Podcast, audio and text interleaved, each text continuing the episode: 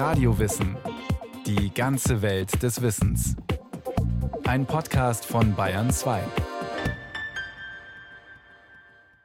Trautonium, Ätherophon, Thermenvox oder Dynamophon. Das alles sind frühe elektronische Instrumente. Die Urgeschichte des Synthesizers ist auch eng verbunden mit Telefon und Radio. Und das kam so.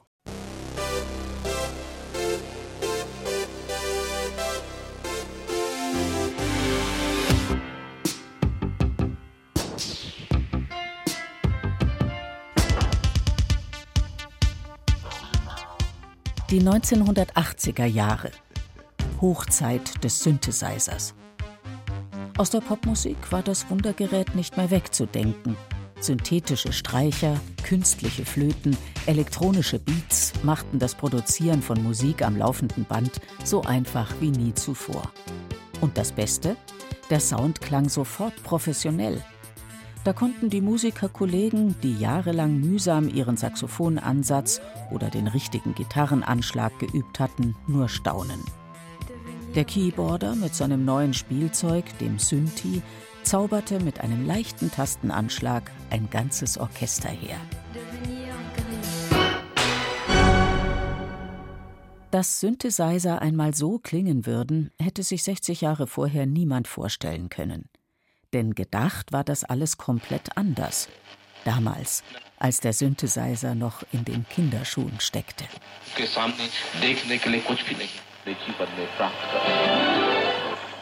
Wir schreiben das Jahr 1923. In Deutschland ist soeben ein neues Medium aufgetaucht, das Radio. Bereits zwei Jahre zuvor hatte es in den USA erste Rundfunkübertragungen gegeben. Nun war dies auch in Europa möglich. Und da man nicht nur Sprache übertragen wollte, sondern auch Musik, schien es nur logisch, ein neues Instrument musste her, eines, dessen Ton direkt in die Sendeanlage eingespeist werden konnte, ohne den Umweg über ein dumpfes Mikrofon. Dafür wurde sogar eine eigene Forschungsabteilung ins Leben gerufen. Man hat in der Musikhochschule zu Berlin eben 1927, 18, eine Rundfunkversuchsstelle eingerichtet. Und man hat eben Elektrotechniker und Komponisten zusammengetan. Eben das war der Herr Trautwein und Paul Hindemith. Die haben sich zusammengetan und eine Versuchsstelle eingerichtet, um eben rauszubekommen, was kann man denn im Radio machen? Was für Instrumente und so weiter. So hat sich das Trautonium entwickelt eigentlich und das war die bestmögliche Art und Weise, elektronische Musik so auf den Weg zu bringen. Peter Pichler bezeichnet sich gern als letzten lebenden Trautoniumspieler.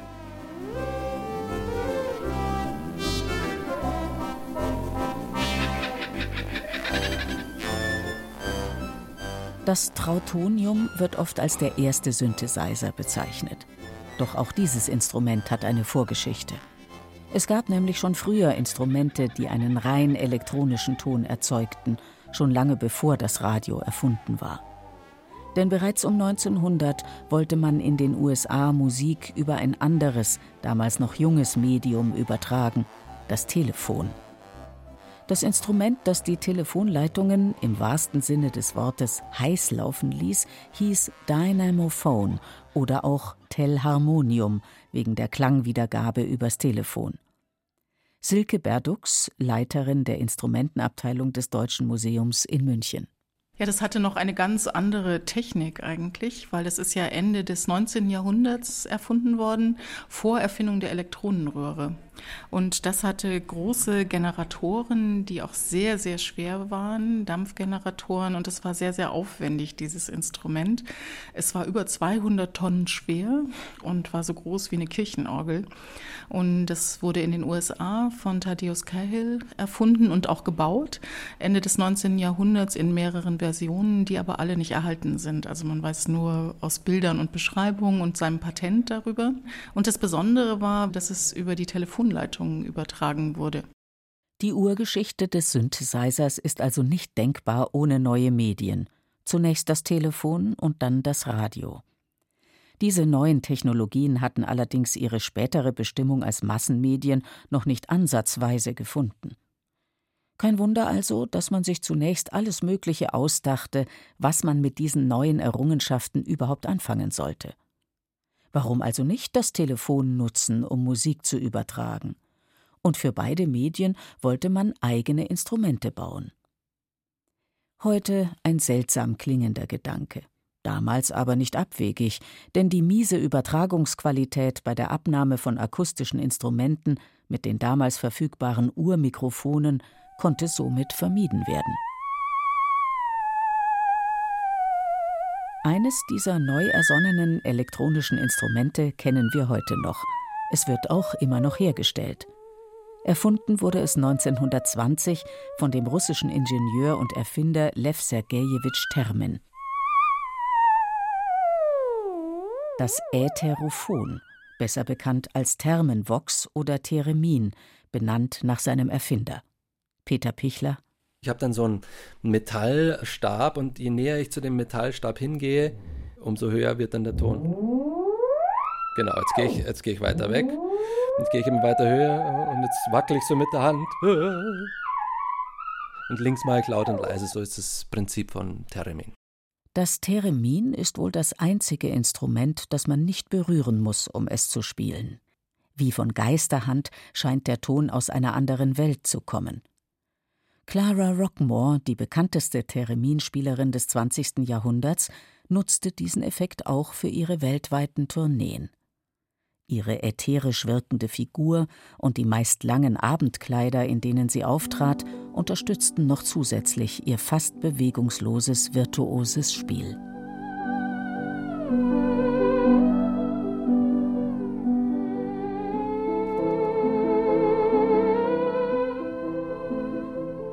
Doch das Theremin reagiert nicht nur auf die Bewegungen der Musikerin, sondern auf jeden Körper, der sich in seiner Nähe befindet.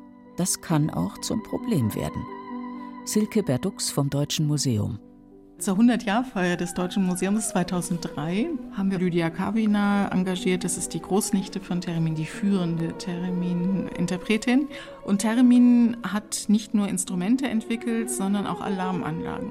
Und eigentlich ist das Teremin selbst so etwas wie eine Alarmanlage, weil man, wenn man sich dem nähert, fängt es an, Töne zu machen. Und das bedeutet auf der anderen Seite, wenn jemand spielt und ich laufe in diesen Dunstkreis rein, verändert sich auch die Tonhöhe. Und damals war es so, dass der Bundespräsident zu spät kam zu dem Festakt. Und er hat zwar einen Moment draußen gewartet, aber ist dann reingelaufen. Und er saß natürlich in der ersten Reihe, während das Termin spielte. Und Lydia Kavina hatte sehr, sehr große Schwierigkeiten, aber da sie so gut ist, hat sie es geschafft, es auf der Tonhöhe zu halten, weil er halt in diesen Steuerungskreis des Termins mit reingelaufen ist. So hat Lydia Kavina mit dem Bundespräsident damals Termin gespielt. Typisch für die Bauweise eines solchen frühen elektronischen Instruments ist, dass es im Grunde sehr einfach konstruiert ist. Das Theremin ist eigentlich nur ein Bewegungsmelder. Letztlich kann man sich mit ein paar elektronischen Bauteilen für wenige Euro ein solches Instrument selbst zusammenlöten.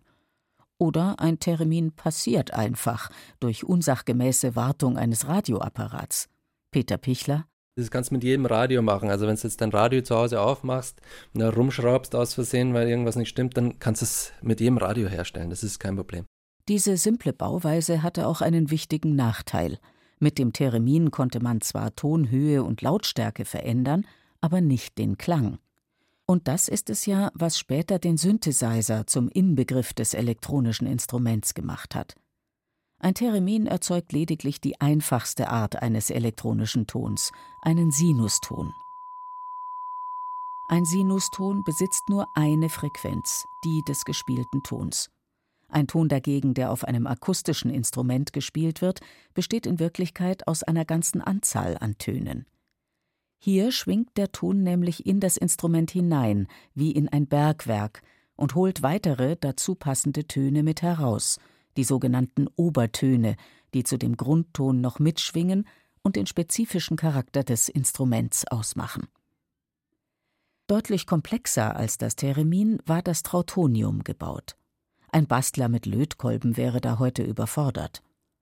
Das Trautonium erzeugt keinen mageren Sinuston, sondern eine satte Klanglandschaft.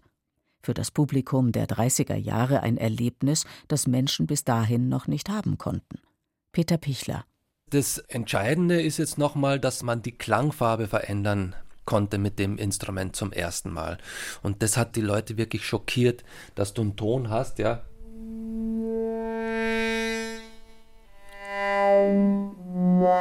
Du die Klangfarbe verändern kannst und man hört schon, das sind die Vokale auch. A, E, I, O, U äh, konntest du machen und das war auch die Idee dahinter, dass du die Vokale nachmachst und dann den Sound veränderst und das war ein Schock. Da dachte ich, das ist ein tolles Instrument. Da war es auch zu verschmerzen, dass sich die Idee, solche Instrumente direkt ins Radio einzuspeisen, schon erledigt hatte.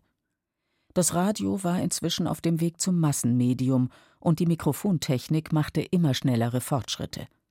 Bald konnte man ganze Orchester im Radio übertragen. Dem weit verbreiteten Geschmack entsprechend spielten sie herkömmliche klassische und Unterhaltungsmusik. Das Trautonium dagegen wurde nun das Instrument der Avantgarde. Es sollte eine neue Art Musik schaffen. Kein Wunder, einer seiner Miterfinder war immerhin Paul Hindemith. Musikalisch sollte es die altbekannten Klanggewohnheiten völlig verändern.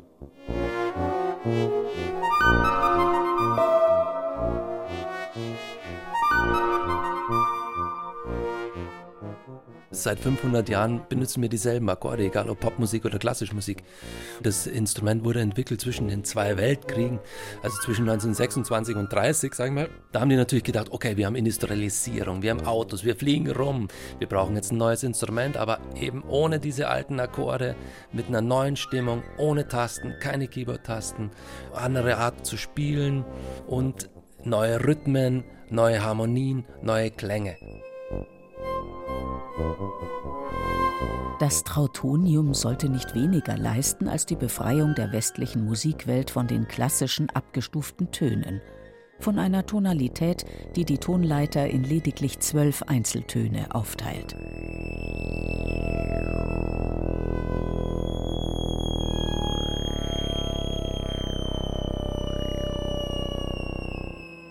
Avantgarde hieß damals nicht, wir klinken uns aus, sondern wir verändern die Welt. Die heute seltsam anmutenden Experimente sollten damals also nicht nur von einem elitären Kreis von Musikspezialisten gespielt werden, sondern möglichst bald auch von jedermann zu Hause. Eine Hoffnung, der sich sogar die Industrie anschloss. So stellte die AEG ein Volkstrautonium in Serie her, in der optimistischen Erwartung, die Deutschen würden es lieben, neuartige, nie gewohnte Klänge und Melodien im heimischen Wohnzimmer zum Besten zu geben. Das stellte sich allerdings schon bald als Fehleinschätzung heraus. Ein anderes fehlgeschlagenes Experiment war der sogenannte Neo-Bechstein, an dessen Entwicklung sogar der Nobelpreisträger Walter Nernst beteiligt war. Eigentlich nur ein elektronisch verstärktes Klavier. Revolutionär allerdings war der geplante Verwendungszweck, und der hatte wieder etwas mit dem neuen Medium Rundfunk zu tun. Silke Berdux. Denn eingebaut in den Neo-Bechstein ist ein Radioapparat und in dem Lautsprecherschrank ist ein Schallplattenspieler. Und es war wirklich gedacht, man hat jetzt drei Medien sozusagen nebeneinander in einem Gerät. Das war natürlich sehr teuer und war ein riesiger Flop für alle Beteiligten. Aber man hat gedacht, man kann zum Radio spielen, man kann zur Schallplatte spielen, man kann auch nur Radio hören. Also die Idee ging sehr weit über ein Klavier hinaus. Tatsächlich hoffte der Klavierhersteller Bechstein, in jedem musikalischen deutschen Haushalt würde man schon bald zum Radio oder zur Schallplatte jammen. Doch das große Publikum wollte lieber vor dem Radio sitzen und einfach zuhören. Und genau in diese Richtung drehte sich die Welt schnell weiter. Die Masse wollte keine sündhaft teuren Klangmöbel kaufen, nichts wissen vom avantgardistischen Trautonium und auch nichts von revolutionärer Tonalität.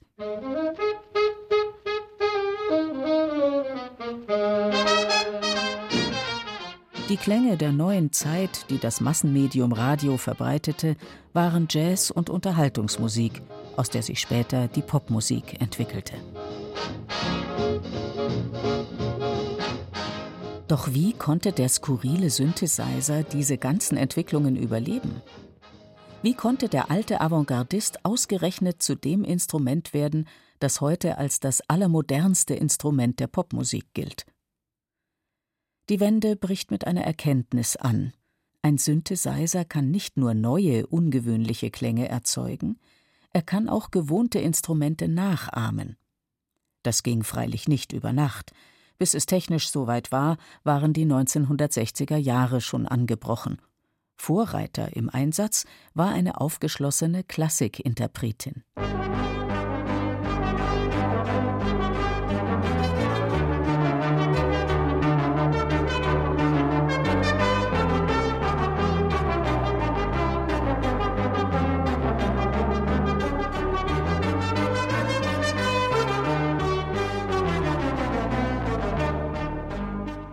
1968 kam eine Schallplatte auf den Markt, die dem Synthesizer endgültig zum Durchbruch verhelfen sollte.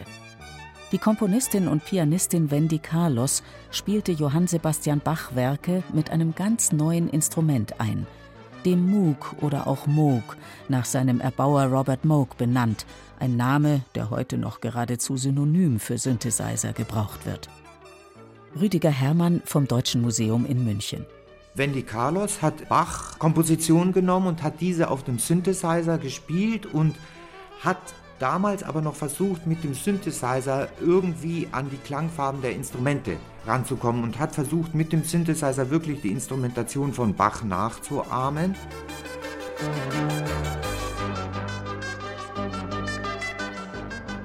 Jetzt war man endgültig hellhörig geworden in der Welt der populären Musik. Man begann zu ahnen, welche Möglichkeiten im Synthesizer steckten.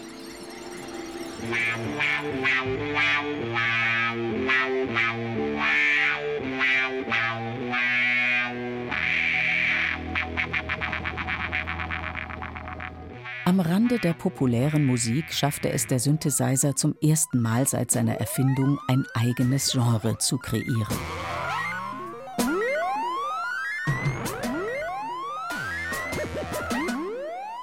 Auf dem Höhepunkt eines neuen Avantgarde-Zeitalters in den 70er Jahren gab es, wie schon in den 20er und 30er Jahren, Musiker, die an dem neuartigen Instrument das Experiment schätzten und die Verheißung, etwas völlig Neues zu gestalten. Musikgruppen wie Yes, Tangerine Dream oder Emerson Lake Palmer verschanzten sich auf der Bühne hinter elektronischen Musikanlagen die aussahen, als stammten sie aus Cape Canaveral. Sie zelebrierten neue Klänge, die eine Wucht besaßen, wie sie noch kein Publikum auf der Welt je erlebt hatte. Die Bedienung dieser frühen Monster-Synthesizer war freilich so kompliziert, dass sie nie zum Massenprodukt werden konnten. Und außerdem, so Rüdiger Herrmann, diese großen modular aufgebauten Synthesizer konnte sich eigentlich kein normaler Mensch leisten. Die lagen zwischen 15.000 und 30.000 Dollar damals schon.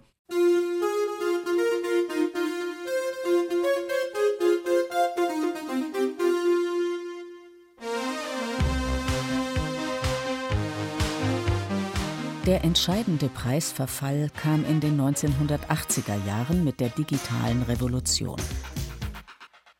Plötzlich gab es erschwingliche Synthesizer, die jeden Klang nachahmen konnten, und genau dafür gab es einen riesigen Bedarf. Das einflussreichste Instrument aus diesen Tagen war der DX7.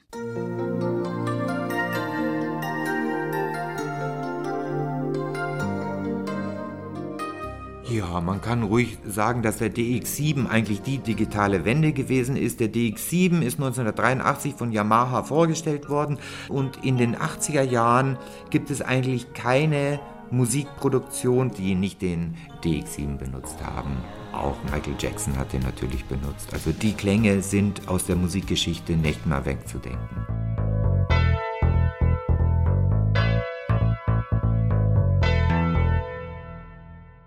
Wurde der Synthesizer eingesetzt, um schnell und einfach massenhaft Musik zu produzieren. Vom ursprünglichen elektronischen Gedanken, wie Peter Pichler es nennt, war nichts mehr übrig geblieben. Aus dem nie gehörten der ungewohnten Klänge des Trautoniums oder dem geisterhaften Gesang des Theremins war der Masseneinsatz des DX7 und anderer digitaler Synthesizer geworden. Auf einmal hörte man mehr digitale Flöten als echte.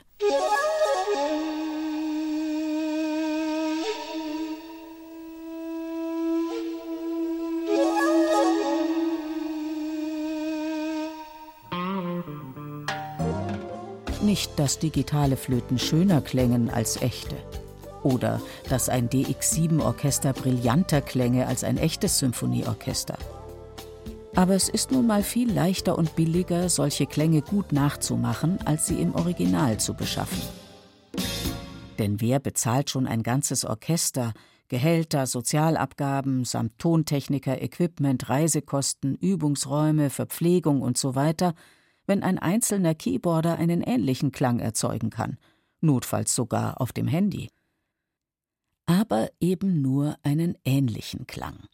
Denn viele finden die digitalen Klänge kalt und steril. Den Charme klassischer akustischer Instrumente hat der Synthi nie ersetzt.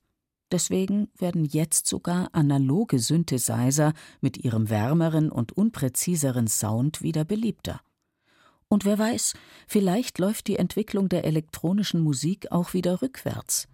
Weg von der einfachen, schnell produzierten Unterhaltungsmusik hin zu komplexen Klangerfahrungen.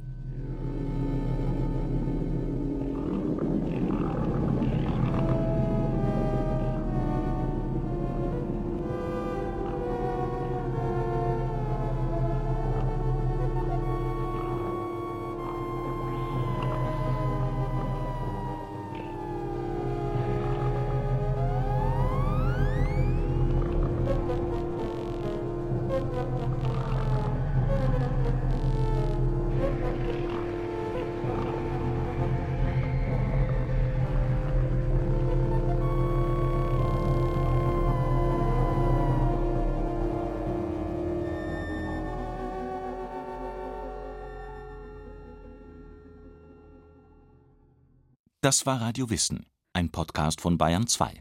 Autor und Regie Markus Mähner. Es sprach Beate Himmelstoß. Technik Christian Schimmöller. Redaktion Susanne Pölchau.